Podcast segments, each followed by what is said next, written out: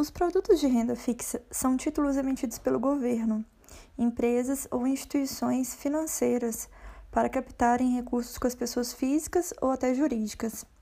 Na prática, você empresta recursos a um emissor que, após o prazo determinado, devolve o dinheiro investido mais os juros estabelecidos no momento da aquisição, sendo que alguns títulos podem fazer pagamento de juros durante o prazo do título.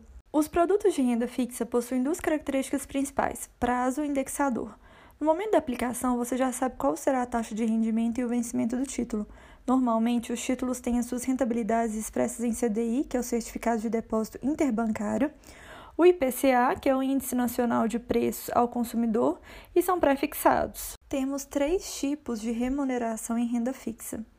Os pré-fixados, que você sabe exatamente qual será o rendimento do título no momento de investir. Os ativos, né, que são pós-fixados, você sabe a taxa de rendimento, mas os ganhos variam de acordo com o índice definido previamente, normalmente é o CDI. E os mistos, parte da remuneração é pré-fixada no momento da aplicação e a outra parte é pós-fixada, em geral, atrelada ao IPCA. Já em relação ao prazo, os produtos de renda fixa possuem, via de regra, liquidez apenas no vencimento, ou seja, você só receberá o valor investido mais juros após o prazo determinado no momento da aplicação. Porém, essa característica possui algumas exceções. No mercado, há produtos com liquidez diária e que podem ser resgatados a qualquer momento. Além desses produtos, o investidor pode vender os títulos com liquidez apenas no vencimento no mercado secundário. Porém, o preço de venda irá depender das condições do mercado no momento e da liquidez do produto. Além disso, alguns títulos podem ser vendidos no mercado secundário, mas essa opção irá depender das condições do mercado e o investidor pode perder algum rendimento caso venda antecipadamente.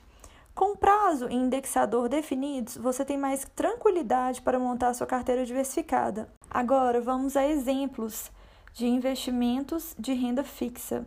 O primeiro é o Tesouro Direto, e ele é um programa do Tesouro Nacional, criado em parceria com a B3, que é a Bolsa de Valores do Brasil, para pessoas físicas poderem investir em títulos públicos. Ao investir, você aplica recursos junto ao governo e recebe o valor corrigido mais juros após o prazo determinado. Todo o recurso captado é destinado a investimentos prioritários em saúde, educação os títulos do Tesouro Direto representam uma dívida do Tesouro Nacional diretamente com o investidor. Como a garantia de pagamento é do próprio governo, é um dos investimentos mais seguros do mercado. Uma das vantagens de investir é que o Tesouro Nacional recompra regularmente títulos públicos diariamente, possibilitando liquidez diária para os investidores que desejam resgatar os investimentos. O investidor, no entanto, deve prestar atenção aos valores. A recompra é feita a preço de mercado, por isso, o valor pode ser superior ou inferior ao acordado inicialmente. Ao manter o título público até o vencimento, o investidor garante o direito de rentabilidade contratada. Outro ativo é o CDB, que é o Certificado de Depósito Bancário. Ele é um título de renda fixa emitido por instituições financeiras para captar recursos. Os títulos de CDB têm duas principais características: o prazo e o indexador.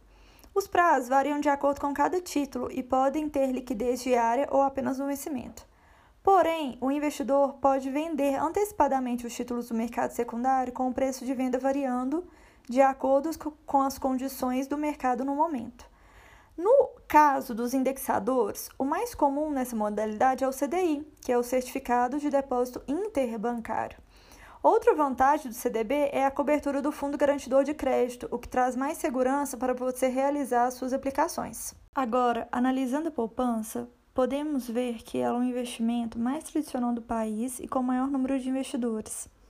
É um investimento que traz segurança para uma carteira de renda fixa, já que apresenta baixíssimo risco e possibilidade de resgate a qualquer momento. Outra vantagem da poupança é que há isenção tanto do imposto de renda quanto do IOF, que é o Imposto sobre Operações Financeiras.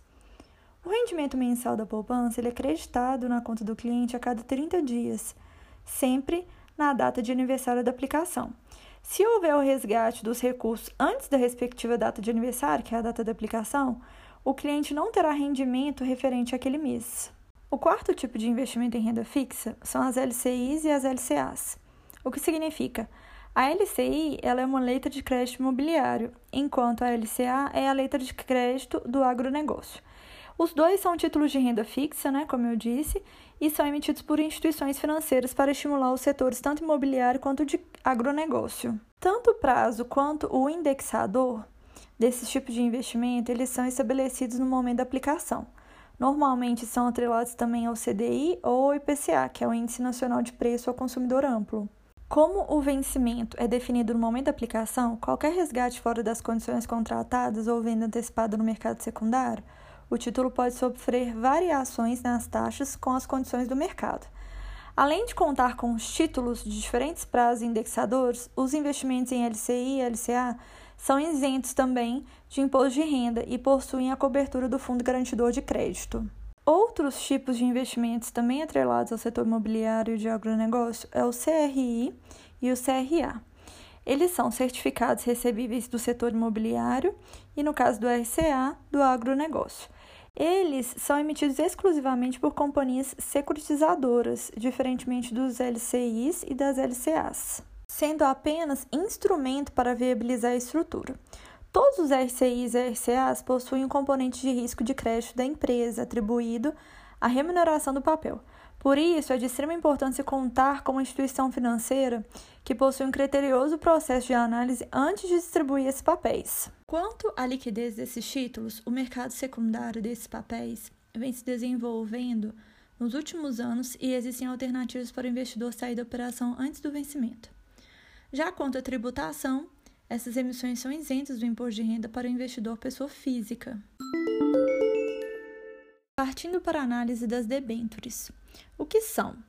Primeiro, saber que elas são títulos de dívida emitidos por empresas para captar recursos com as pessoas físicas ou investidores institucionais. Na prática, você empresta dinheiro a uma empresa que, após o prazo determinado, irá devolver um montante mais os juros. Como os títulos representam uma parcela da dívida da companhia, os investidores se tornam credores das empresas que investiram. Diferentemente das debêntures, nós temos as LFs, que são as letras financeiras. Elas são títulos de renda fixa também, emitidos por instituições financeiras para captarem recursos a longo prazo. Em relação ao prazo, as LFs elas têm vencimento mínimo de dois anos e não possuem liquidez antes desse período. Porém, é possível vender os títulos antecipadamente no mercado secundário. Vale mencionar que nesse caso o investidor estará sujeito às condições do mercado, podendo perder algum rendimento do período. Como são títulos com duração de mais de dois anos, são considerados investimentos de longo prazo e possuem a menor alíquota de imposto de renda, sendo esta 15%.